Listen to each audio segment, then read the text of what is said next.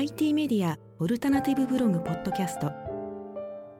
この番組は IT 業界のオピニオンをリードする IT メディアオルタナティブブログがお送りします。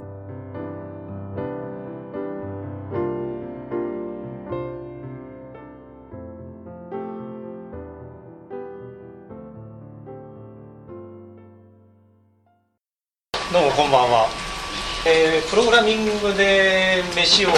食えるかって本とですね。プログラミングで飯を食わせろって本が書いたんですけども、えーまあ、何を言いたかったかっていうとその日本のプログラマーっていうのは結構虐げられててこうあんまりこうなんですかね。みんなが目指す職業じゃないと。でそれはいかんじゃないのってことでこういろいろと本を書いたりしたというとこなんですね。え今日のまあメインのテーマはですねあのプログラマーって結構日本だとこう冷たい扱いを受けますよね。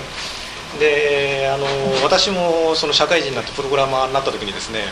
えー仕事何やってんのって聞かれてプログラマーと言いかけてうーん SE って言った方がかっこいいのかなとかですねそう思ってた時期もあったんですね。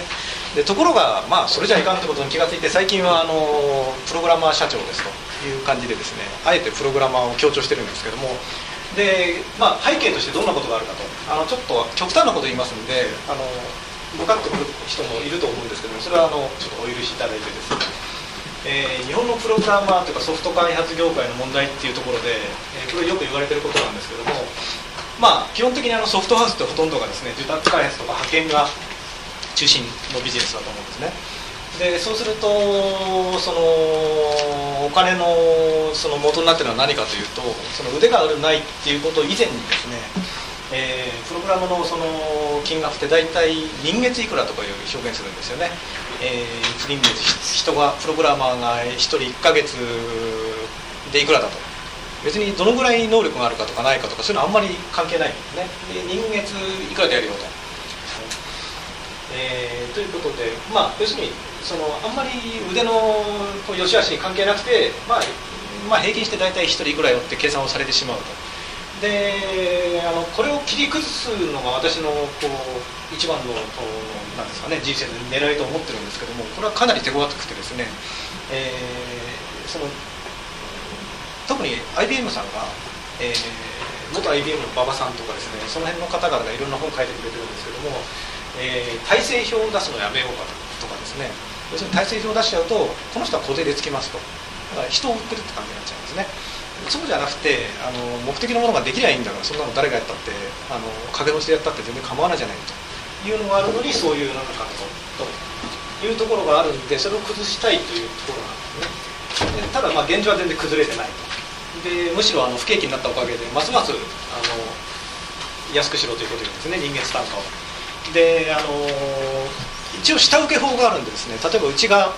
えー例えばですよ。例えばであの東芝さんから仕事を受けたとしましょう。でそうすると当然あの資本金がこうがっくり違って下請け法の対象になるわけですね。でそうすると下請け法では決してあの発注前に仕事させちゃいけないとか、えーディスカウントしちゃいけない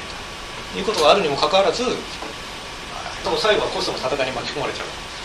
えーあの一応注意書きでもちろん違うこともありますよとあのいいお客さんももちろん中にはいてですね。こんな状況の中私がそういう本を書いてですねあの、一応ワイドプロジェクトとかにもあの加盟してるんでそこの人たちにですねえーそんな本書いたんだけどプログラミングで飯って食えると思いますかっていうあの、まあ、大学の先生とか多いんですけどねその辺の人に聞いてみたんですよ。えーちょうどこの返答食えないでしょって返答した人はあのハッピーハッキングキーボードを開発した、えー某有名な先生なんですけどその人からもう言った瞬間に「いやコマさん食えるわけないでしょ」って言われちゃったんですね。でそれはあまりにもひどいじゃないかってことでちょっとまあもうちょっと楽しいビジネスを目指さないとプログラマーってやっててもあのね全然浮かばれないじゃない。かというところでですねまあ今日の話題に入っていくんですけども、えーでまあポイントはどこかなっていうところでですね考えたのが、えープログラムを作れる強みを生かさないとダメだと。要するに人がただ単にあの時間貸しましたっていうんじゃなくてせっかくプログラム作れるんだからその特技をなんか生かさないと、えーそれを生かすには何か仕事ありませんかっていうタイプのあの受け身の仕事の仕方じゃなくてこっち側から俺はプログラム作るんだからこんなのできるんだけどどう？という感じの、えーやり方を考え方にしないとダメだね。とでそれはじゃあどうやればできるのかなっていうと、まあ、パッと思いついたのは非常に少ないんです。けど、まあ、なんか新しいサービスを立ち上げようというパターンか要するに自分でなんかあのあれですね流行りにな流行りそうなサービスを立ち上げて開発したりですねそんなことをやるかそれかまあ自分で製品作って売ればいいじゃないかと。かそのあたりですね。まああの単純に考えつくあたりで。じゃあまあちょっとやってみようかってことでとりあえずあのうちの会社でやってみたのが、えー、製品開発販売に取り組んでみましたと。いうところなんですね。えー、実はですね私自身はあの昔から会社のホームページにですね、えー、製品はいっぱいあのガーッと並んでるんですね。うちのソフトウェア製品って感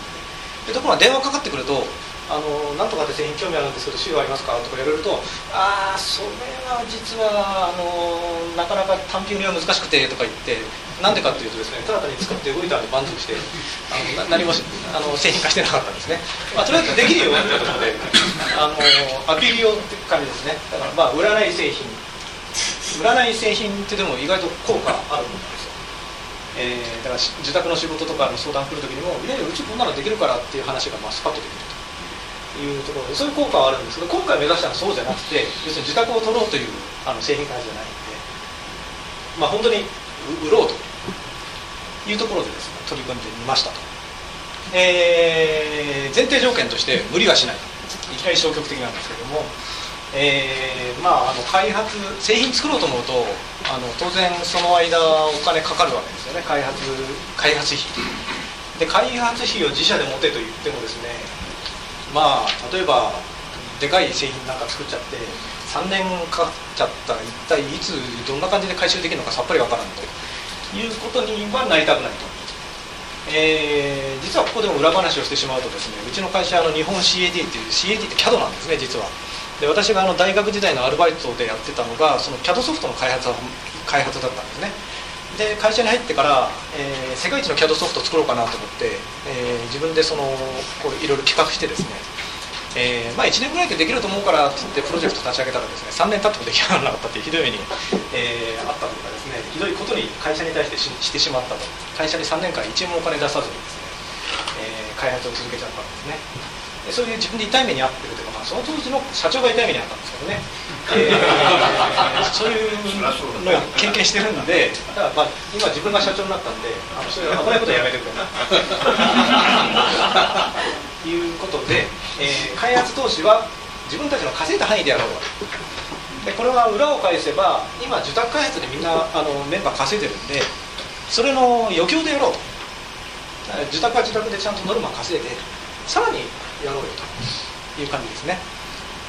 まあ、あのなんでかっていうと借りてしまうと、まあ、そもそも考え方が安全志向になっちゃうと。なんとか1円でも早く儲けられるような製品を考えちゃうとか、えー、うまくいかなかった場合に相当立ち会うのが難しい。うちの会社の場合あのボーナスがですね、えー、と半期ごとの出来高制みたいなんですね。ですからあの例えば6か月間本当に開発製品開発ばっかりやって1円も儲けないとボーナスゼロになっちゃう。んね。まあそれその前に多分うちのあの株主の会長から怒られちゃうんですけども、まあ、いずれにしてもそういうのはできないと、えーまあ、書いてあるですね。受託開発で稼ぎながら、えー、製品開発を徐々に立ち上げようという感じで、えー、始めて。でじゃあどんな製品なら作れるかなというところなんですけども、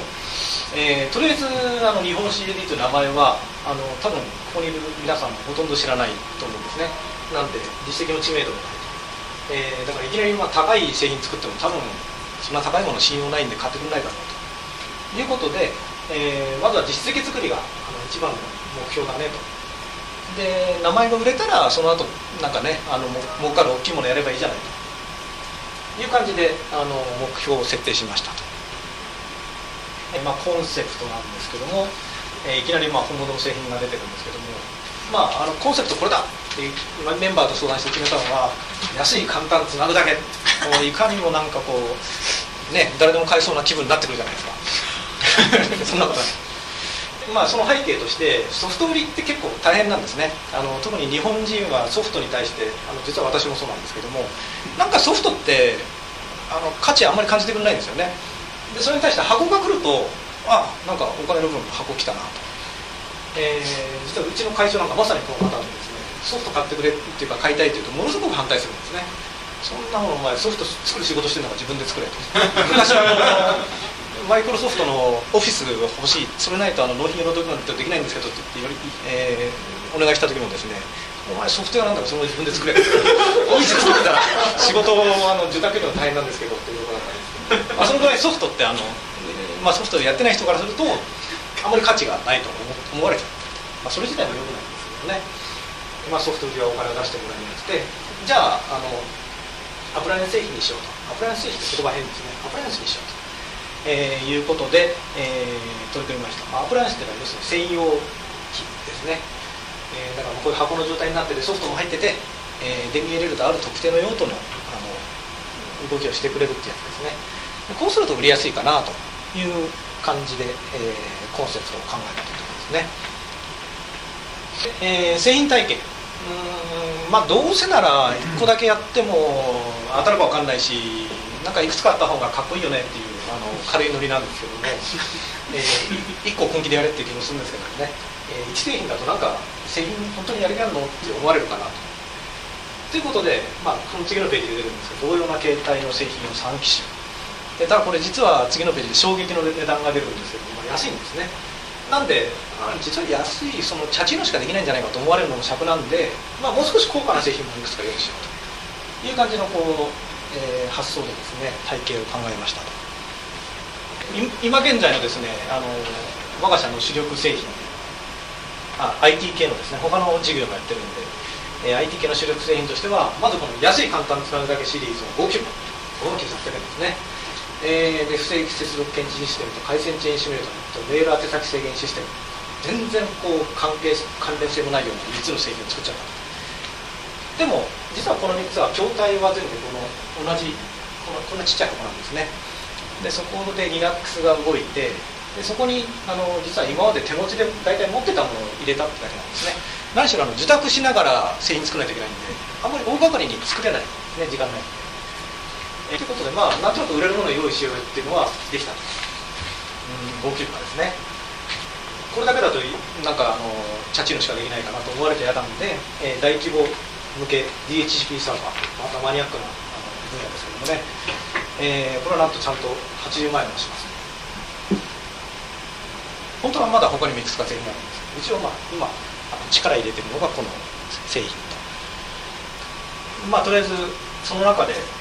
まあ、価格についてどう考えたかというとですねその安い安い簡単つなぐだけシリーズっていうのは、まあ、5万9800円なんですけど実はその白いちっちゃい箱もうちで開発したわけじゃないんで仕入れが必要なんです。買ってこないといけないです。あれ実は汎用製品でですね普通に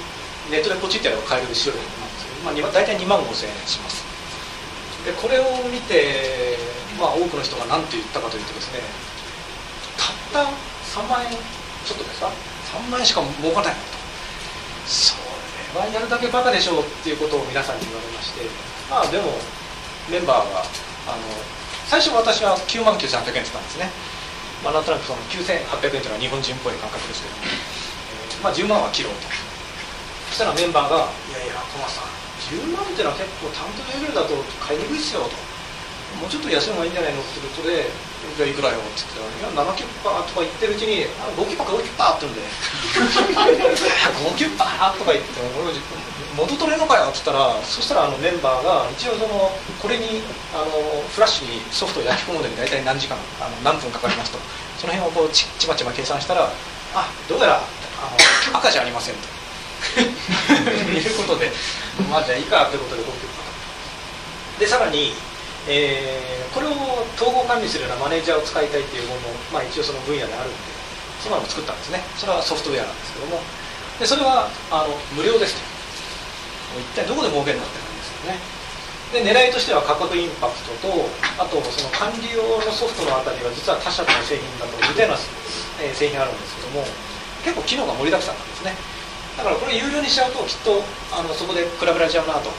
だからいっそのことタダで出しゃいいんだよと。そしたら機能がなくたっていよいよこっちタダですからっていう言い訳ができるどういう商売だって感じですけどね。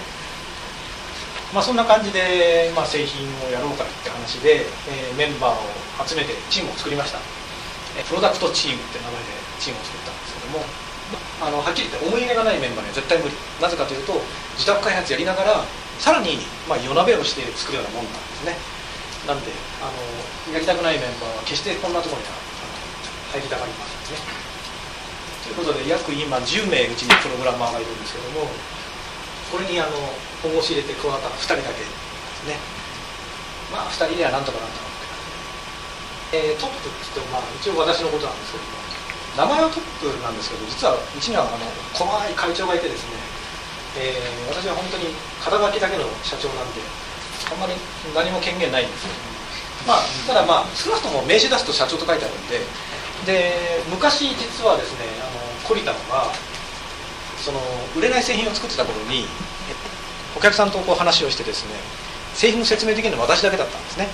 でそうするとお客さんはちゃんとそれを見抜いてああこれどうせあれだろ社長の趣味でやってんだろうと。だからそんな体制作ってこうちゃんとサポートとかできるようなもんじゃないなと見破られたんですね。だからあの今回は俺はやんないからと。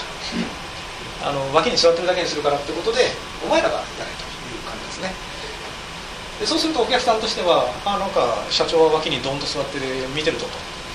実際やってるのはちゃんとメンバーがやってる。なんか本気っぽいねというあの印象が持てるかなと。いう体制ですね。IT メディアオルタナティブブログポッドキャスト。この番組は IT 業界のオピニオンをリードする IT メディアオルタナティブブログがお送りしました。さよなら。私のクジラ。